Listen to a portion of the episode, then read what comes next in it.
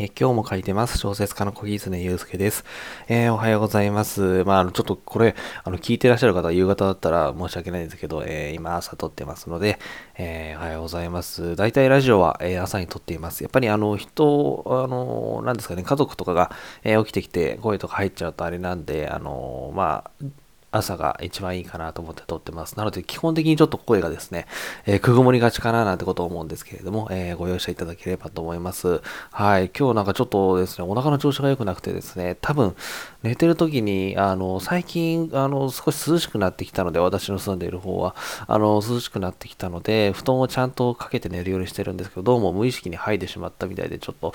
冷えかなっていうふうに思ってます。まあ、基本的に夏場って、あの、胃とか、あの、弱くなりがちちなタイプなんですけれども、はい。ということで、えー、今日はラジオを撮っていこうと思います。で、今日はですね、あのー、最近、えっ、ー、と、ショートショートのアンソロジーみたいなのが増えてるな、みたいな話を、えしてみようかなと思ってます。この前、えっ、と、おとといぐらいかな、あの、書店さんにですね、ふらふらっとちょっと行ったんですけれども、で、あの、文庫のコーナーとか、えちょっと見てたんですね。あの、先日、あの、5分後に、え意外な結末の、えベストアンソロジーかな、ちょっと名前が違ったら申し訳ないんですですけれども、えー、の赤の赤の巻というのが出まして、そちらにあの私のアフロの男という作品を、え、載せていただいてたので、えー、この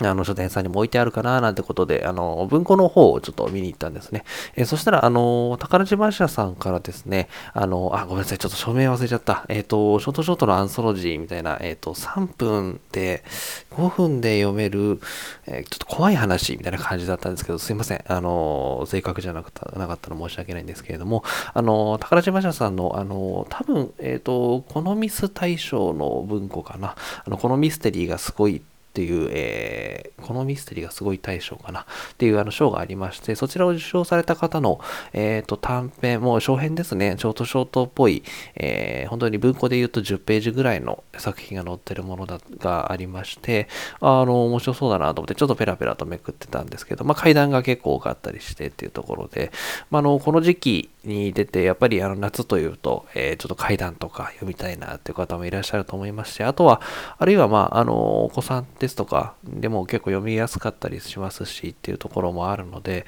まあ10ページぐらいなんで本当に5分ぐらいで読めるのでっていうところなんですけれども、まあ、やっぱり、あのそういう、えっ、ー、と、まあ、この前、えー、有名三十夜、有名三十夜という、えー、坊ちゃん文学賞という賞を受賞された方の、えー、まあ、アンソロジーというか、えー、が出たんですけれども、まあ、そういうふうな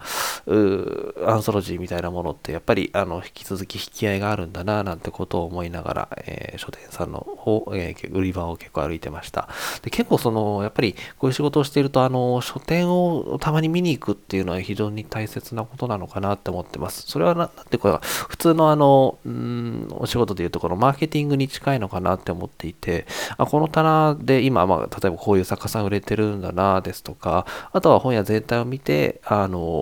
このジャンル、例えば漫画だとか、えー、他にもいろいろあると思うんですけど、の棚がやっぱり多いなですとか、どの辺に置かれてるのかなっていうふうに見ると、このお店では、えー、なんとなく、これじゃあ文芸が結構売れやすい、いいところにあるから売れやすいのかなですとか、じゃあそれはなんでかなとか思うと、えー、場所的に、えなんか、そういううん方が多いのかなとか、まあ、えー、いろいろと考えられたりして面白かったりするんですけれども、やっぱりネット書店とかだとそういうのってちょっと難しいですよね。まランキングとかはあるんですけど、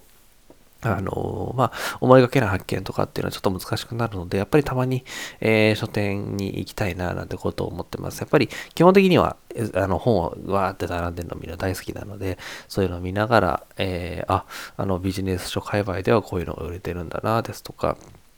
っていうことを考えて、まあそういうところに、例えば短いストーリーとかって需要とかってあるのかなとか、あの考えながらプラプラ歩いてると、まあ、あの、えっ、ー、と、小説のアイデアというよりは、その本を作る時のアイデアみたいなのがちょっと、えー、もしかしたら得られるかもななんてことを思いながら、えー、たまに歩いたりしてます。まあ、そういうふうに結構見たりすると、うん、面白かったりするので、はい、あのまあ、どういうふうな、え感じのものが今、流行っているのかななんてことを思いながら、えー、歩いていただければと思います。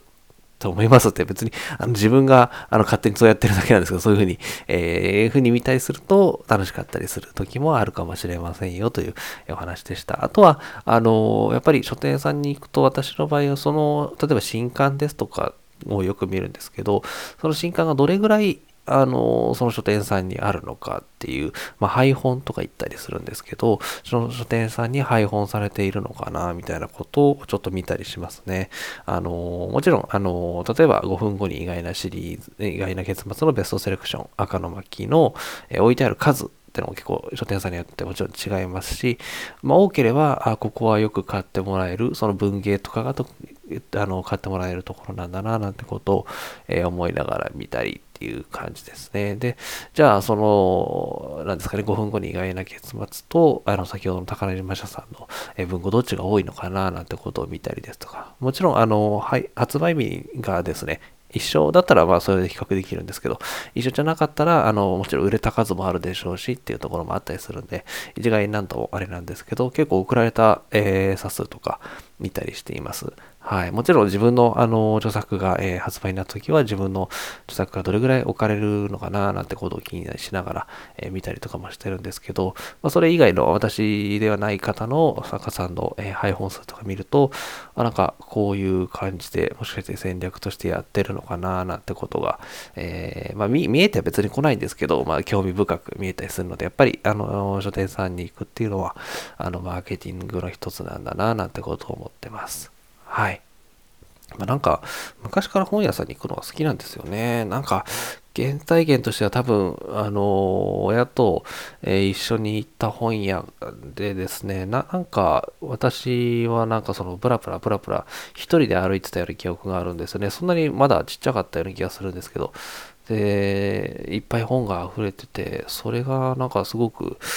景色としてなんか美しかったな、みたいな ことを思った記憶があります。はい。まあ、その時買ったの漫画なんですけどね。はい。あのー、だったんですけれども、っていうのがあるので、やっぱり未だに、あのー、本屋さんとか、え行くのはすごく好きだったりします。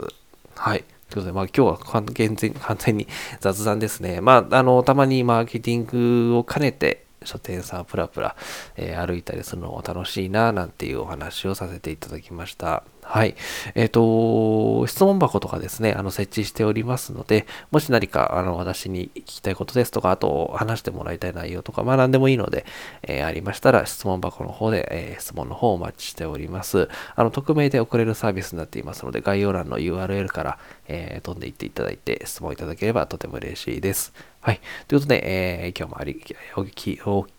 い、つも最後噛んじゃいますけど、えー、お聞きいただきましてありがとうございました。小説家の小木常祐介でした。